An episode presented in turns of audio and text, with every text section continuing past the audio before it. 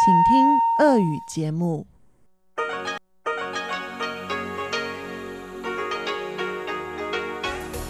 В эфире Международное радио Тайваня.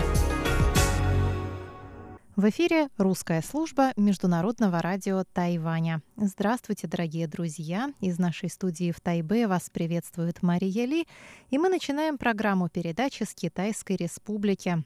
Напомню, что мы вещаем на коротких волнах в двух блоках. Получасовая программа звучит на частоте 5900 кГц с 17 до 17.30 UTC. Она начинается с выпуска новостей и продолжается рубриками «Панорама культурной жизни» с Анной Бабковой и «Учим китайский» с Лилией У.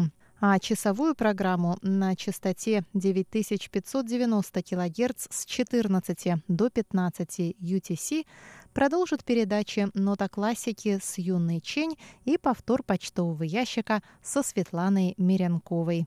А мы пока приступаем к новостям вторника, 22 октября.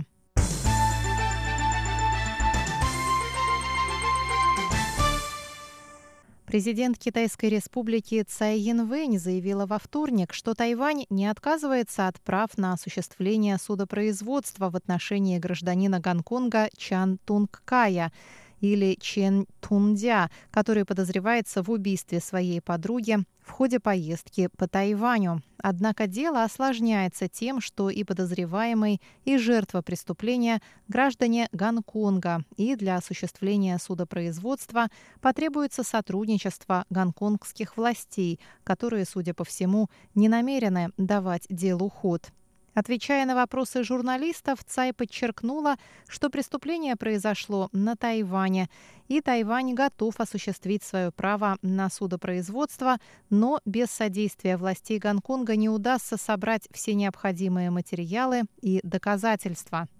Мы не исключаем возможности проведения суда на Тайване, и мы сделали необходимые для этого приготовления. Надеемся, что в процессе осуществления дела стороны будут сотрудничать, так как для следственных действий и для суда потребуется обмен информацией властями обеих сторон, сказала президент Цай Янвэнь. Ранее сообщалось, что Чан Тун Кай принял решение вернуться на Тайвань, чтобы предстать перед судом по обвинению в убийстве своей подруги. Пара из Гонконга приехала на Тайвань с туристическим визитом в феврале 2018 года. Однако в Гонконг Чан вернулся один. Позднее тело его беременной 20-летней девушки было обнаружено в чемодане у станции метро в Новом Тайбэе.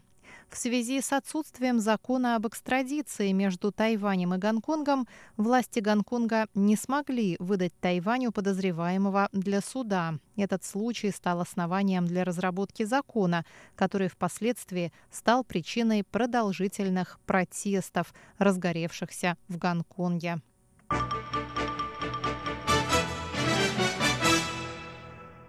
Совет по делам материкового Китая при исполнительном юане Китайской Республики опубликовал в понедельник заявление, согласно которому Пекин должен отказаться от принуждения Тайваня к объединению с Китаем. Ранее министр обороны КНР Вэй Фэнхэ заявил на Сяншаньском форуме по безопасности, что никакая сила не сможет воспрепятствовать воссоединению сторон Тайваньского пролива. В заявлении Совета по делам материкового Китая говорится, что 23 миллиона жителей Тайваня ценят свой суверенитет и демократический строй и не поддадутся на военные угрозы. Совет также подчеркнул, что Сяншаньский форум по безопасности превратился в платформу для критики США и устрашения Тайваня. Форум не выполняет поставленные перед собой задачи, которые включают содействие диалогу и, и поддержанию мира в Азиатско-Тихоокеанском регионе, гласит заявление Совета по делам материкового Китая. Тайвань никогда не угрожал и не намерен угрожать Китаю и привержен поддержанию мира и стабильности в Тайваньском проливе, говорится в заявлении Совета.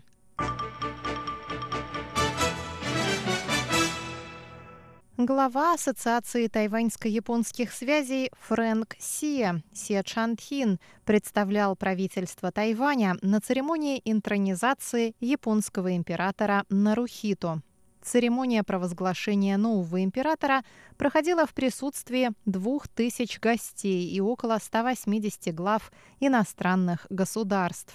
Министерство иностранных дел Китайской Республики сообщило, что после продолжительных консультаций с японской стороной было принято решение последовать примеру предыдущей церемонии провозглашения императора в ноябре 1990 года. Тогда правительство Тайваня представлял глава Ассоциации тайваньско-японских связей Дзян Сяо У, сын президента Дзян Динго и Фаины Вахревой. Ассоциация тайваньско-японских связей выполняет функции посольства Тайваня в Японии в отсутствие между сторонами дипломатических отношений. Нарухита стал императором 1 мая этого года после отречения от престола его отца, императора Акихито.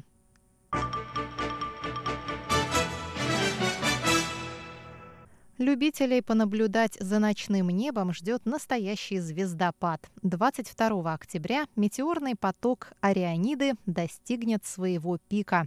Об этом рассказал днем ранее Тайбэйский астрономический музей.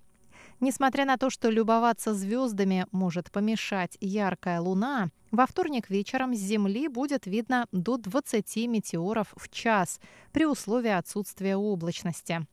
Звездопад Арианиды происходит каждый октябрь, когда Земля встречается с шлейфом кометы Галлея и пересекает рои частиц метеорной пыли. Они врезаются в земную атмосферу на скорости 66 км в секунду, а с Земли кажется, что метеоры вылетают из созвездия Орион, отсюда название метеорного потока.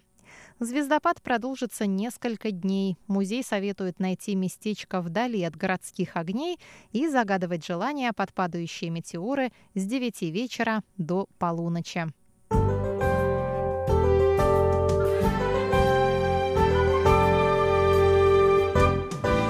И о погоде на завтра. В среду на севере острова ожидается облачная погода с прояснениями, в Тайбе от 20 градусов ночью до 26 днем. В центральной части Тайваня будет ясная погода. Температура воздуха в Тайджуне от 19 до 30. На юге облачно с прояснениями. В Гаусюне от 23 до 29 градусов.